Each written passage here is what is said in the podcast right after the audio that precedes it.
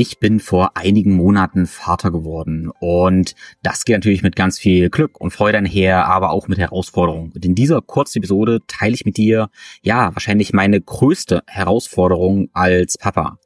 Auch wenn du keine Kinder hast, kann das Learning für dich wertvoll sein, weil letztendlich sind wir immer mit allem in Beziehung, wir sind immer überall Lehrer und Vorbilder. Und das Prinzip oder die Herausforderung, die ich dir hier erkläre, die kannst du auch für dich und dein Leben mitnehmen.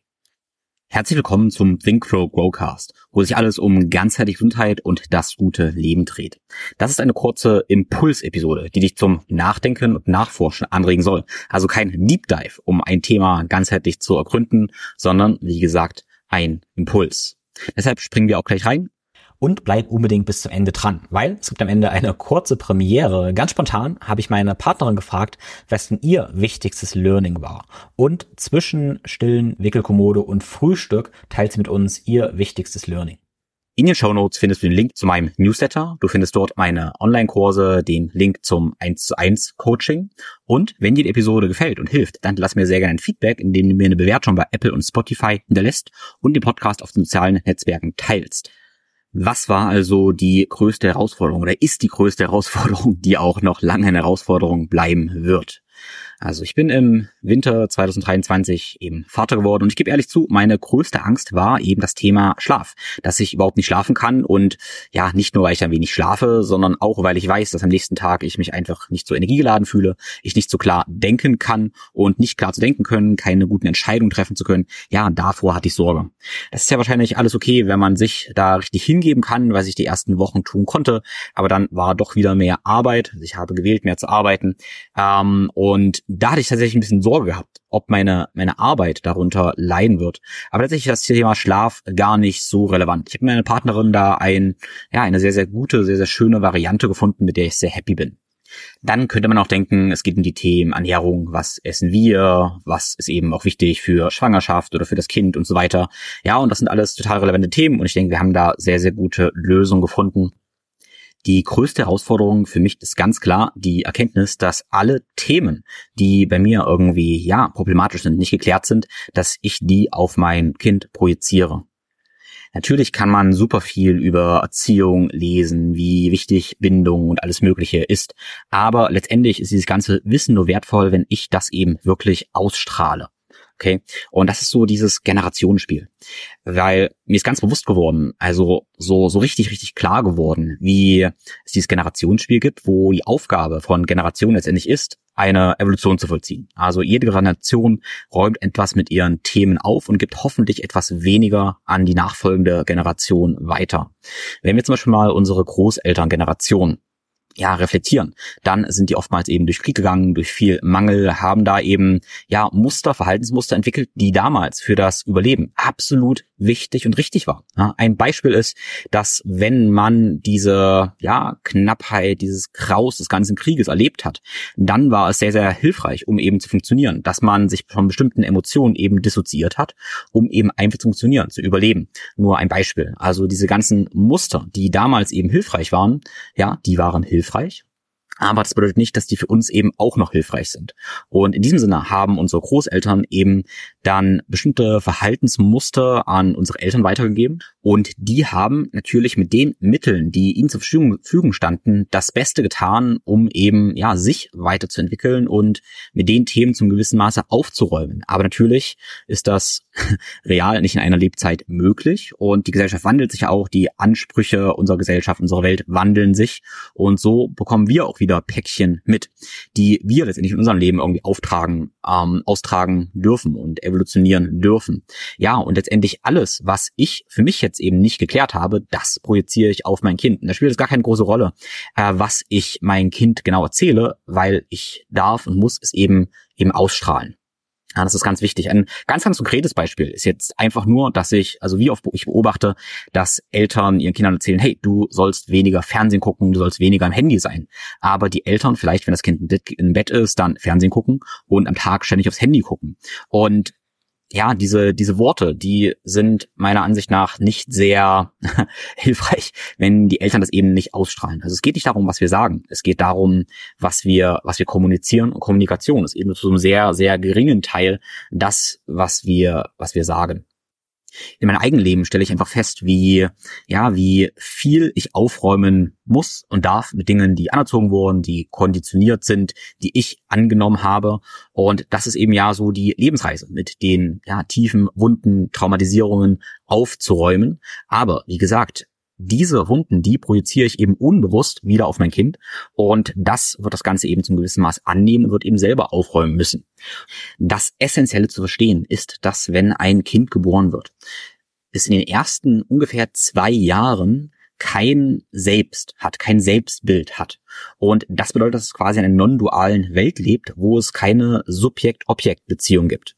Und das heißt ganz einfach, probier das mal nachvollziehen. Ein Baby nimmt mit seinem Sinnen die Umgebung wahr. Diese Sinne ja, entwickeln sich eben langsam, das ähm, Sehen wird besser, irgendwann kann es nach Dingen greifen, aber es macht Erfahrungen, also es sieht Dinge und dem Baby ist nicht klar, dass diese Dinge nicht es selbst ist. Also es gibt kein Selbst. Das Baby ist die Erfahrung. Das bedeutet ganz klar, wenn meine Tochter mich anguckt, dann bin ich die Erfahrung meiner Tochter. Okay?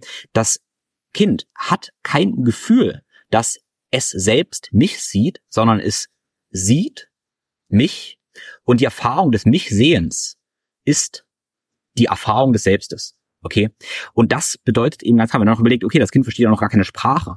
Das, was ich ausstrahle, was ich da bin, das erlebt das Baby als es. Okay?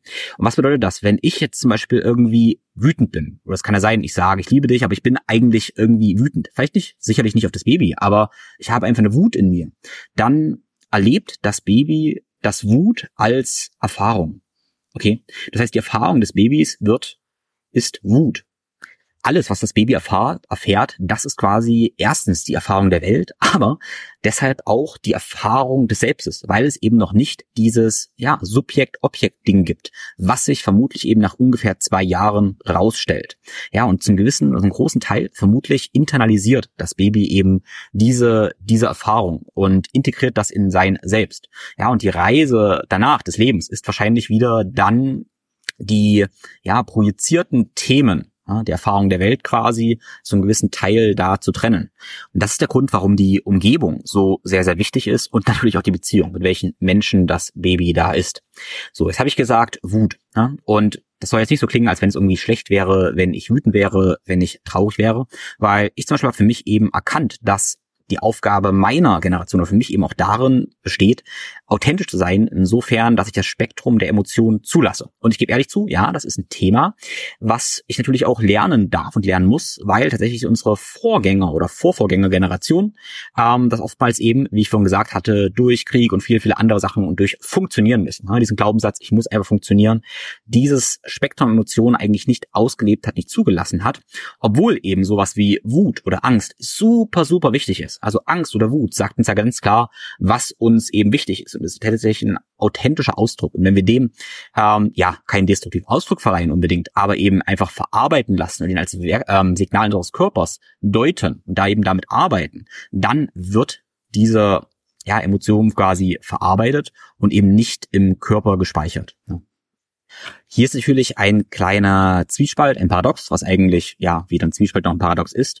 Und das ist, dass ich nicht ständig ja super gestresst, obwohl das kein Gefühl oder Emotion ist, ähm, aber auch nicht ständig ja wütend oder traurig gegenüber meinem Kind sein möchte, was ja definitiv meine Themen sind. Aber was ich kommunizieren möchte, ist, dass das Spektrum an Emotionen eben dazugehört und dass ich vielleicht immer noch ja ängstlich, traurig, wütend werde und tatsächlich eben nicht immer weiß, wo die herkommt und was mir das eben zu sagen hat. Was mir ganz wichtig ist, dann immer zu kommunizieren in der Kommunikation mit meinem Kind oder natürlich auch meinen Freunden und äh, meine Partnerin, ist, dass das nichts mit denen zu tun hat. Es muss ganz klar sein, diese Wut einfach in mir entsteht, aber diese Wut nicht, dass mein Kind nicht schuld an meiner Wut ist und die Wut auch nicht auf mein Kind bezogen ist. Und ich glaube tatsächlich, wenn ich das so kommuniziere und so ausstrahle, letztendlich, dass es dann okay ist, weil dann ist es ein authentischer Ausdruck und wir trennen das ganz, ganz klar. Okay? Und das, denke ich, machen ganz, ganz, ganz viele, ja, falsch. Ja, falsch. Ich lasse einfach so stehen, falsch. Ähm, dass letztendlich man wird vielleicht wütend auf das Kind und das Kind denkt, ja, Mama, Papa ist wegen mir auf mich wütend und ich bin schuld. Die andere Strategie wäre eben ja, zu, zu behaupten, man wäre nicht wütend, würde diese Emotionen gar nicht verarbeiten, würde, ich sage einfach mal, heile Welt spielen. Und auch das ist eben tatsächlich kein authentischer Selbstausdruck. Ja, was der, der richtige Weg und die richtige Balance ist, das darf eben jeder für sich selbst rausfinden. Äh, raus finden. Aber ich probiere natürlich so gut wie möglich erstmal auch alleine mit meiner Wut, meiner Angst, meiner Trauer und so weiter umzugehen. Ähm, und wenn die aber da ist und das einfach, einfach so ist, dann so zu kommunizieren, immer ganz klar zu kommunizieren, dass es nichts mit dem anderen zu tun hat, damit ich die andere nicht verletze, sondern dass es eben alles nur meine Themen sind, was ich in mir noch nicht gelöst habe. Ja, und dabei habe ich mich natürlich immer wieder bei Verhaltensmustern, wo ich sage, hey, warum tue ich das? Warum tue ich das? Ähm, teilweise weiß ich's, aber ja, das direkt aufzulösen ist nicht immer so ganz einfach. Und ja, wie ich eingangs reingegangen bin, ist dann eben die Erkenntnis, dass alles, was ich eben jetzt für mich nicht lösen kann, ich zu einem gewissen Teil eventuell auf meine Tochter projiziere und sie das eben für sich dann auszutragen hat. Ich denke, ziemlich gut ist daran getan, wenn ich erstens probiere, so ja, liebevoll, akzeptierend und ja, auch, auch hart mit, an mir zu arbeiten wie möglich. Hart bedeutet nicht verhärtend, sondern eben, ja, auch mir die, die Zeit und die Hingabe zu nehmen, eben da, da zu arbeiten, diese Themen zu lösen, die generationalen Traumata zu lösen. Und zweitens eben so zu kommunizieren, dass mein Kind nicht das Gefühl bekommt oder nicht, ja, kommuniziert wird, dass es selbst etwas damit zu tun hat. Das sind aktuell meine Strategien und meine größten Herausforderungen. Ein essentieller Schlüssel für alle Aspekte deiner Gesundheit und optimaler Energie ist die vollständige Versorgung mit allen wichtigen Mineralien, Vitaminen, Pflanzenstoffen und auch Probiotika. Wenn ich nur ein einziges Supplement wählen dürfte, dann wäre das AG1 oder wie es früher hieß, Athletic Greens und ja, das sage ich nicht nur so, sondern tatsächlich auf Reisen nehme ich auch nur AG1 mit. Was ist das Problem? Es ist heute tatsächlich kaum noch möglich, über unsere normale Ernährung, unsere heutigen Lebensmittel eben alle wichtigen Stoffe zu bekommen. Und hinzu kommt, dass unser Lebensstil oftmals eben sehr, sehr stressig ist und Stress einfach enorm viele Ressourcen verbraucht. Ich benutze AG1 seit 2015 mit Unterbrechungen, bin von der Wirkung absolut begeistert. AG1 ist ein grünes Pulver, was aber viel mehr ist als ein grünes Pulver und es enthält derzeit 75 verschiedene Vitamine, Mineralien, Pflanzenstoffe und auch Adaptogene und Probiotika. Ich habe die ganzen Zutaten natürlich auf Herz und Nieren geprüft und probiert auch Alternativen zu finden. Aber egal welche Alternative ich probiert habe, bin ich immer wieder zu AG1 zurückgekommen, weil irgendwie die Herkunft der Rohstoffe und die Synergie, die Abstimmung der einzelnen Komponenten irgendetwas Magisches zu haben scheint. Das sage ich nicht nur so, weil AG1 auch der Sponsor des Podcasts ist, sondern weil ich einfach absolut überzeugt davon bin. Aber ich möchte dich nicht überzeugen, sondern nur du kannst dich selber überzeugen. Und in diesem Sinne lade ich dich dazu ein, AG1 einfach zu testen. Wenn du AG1 über meinen Link bestellst, bekommst du einen Monatsvorrat und dazu eine Dose für den Kühlschrank, bekommst einen Shaker und fünf praktische Travel Packs und eine Flasche Vitamin D. Du kannst AG1 einfach in Wasser auflösen oder auch in Joghurt oder Kokosjoghurt einrühren oder in deinem Smoothie vermixen. In diesem Sinne mein Tipp. Mach AG1 einfach mal für ein bis drei Monate zu deiner täglichen Gesundheitsroutine und höre auf deinen Körper. Ich fühle mich damit großartig und vielleicht weißt du noch gar nicht, wie großartig du dich damit fühlen kannst. Den Link findest du in den Show Notes.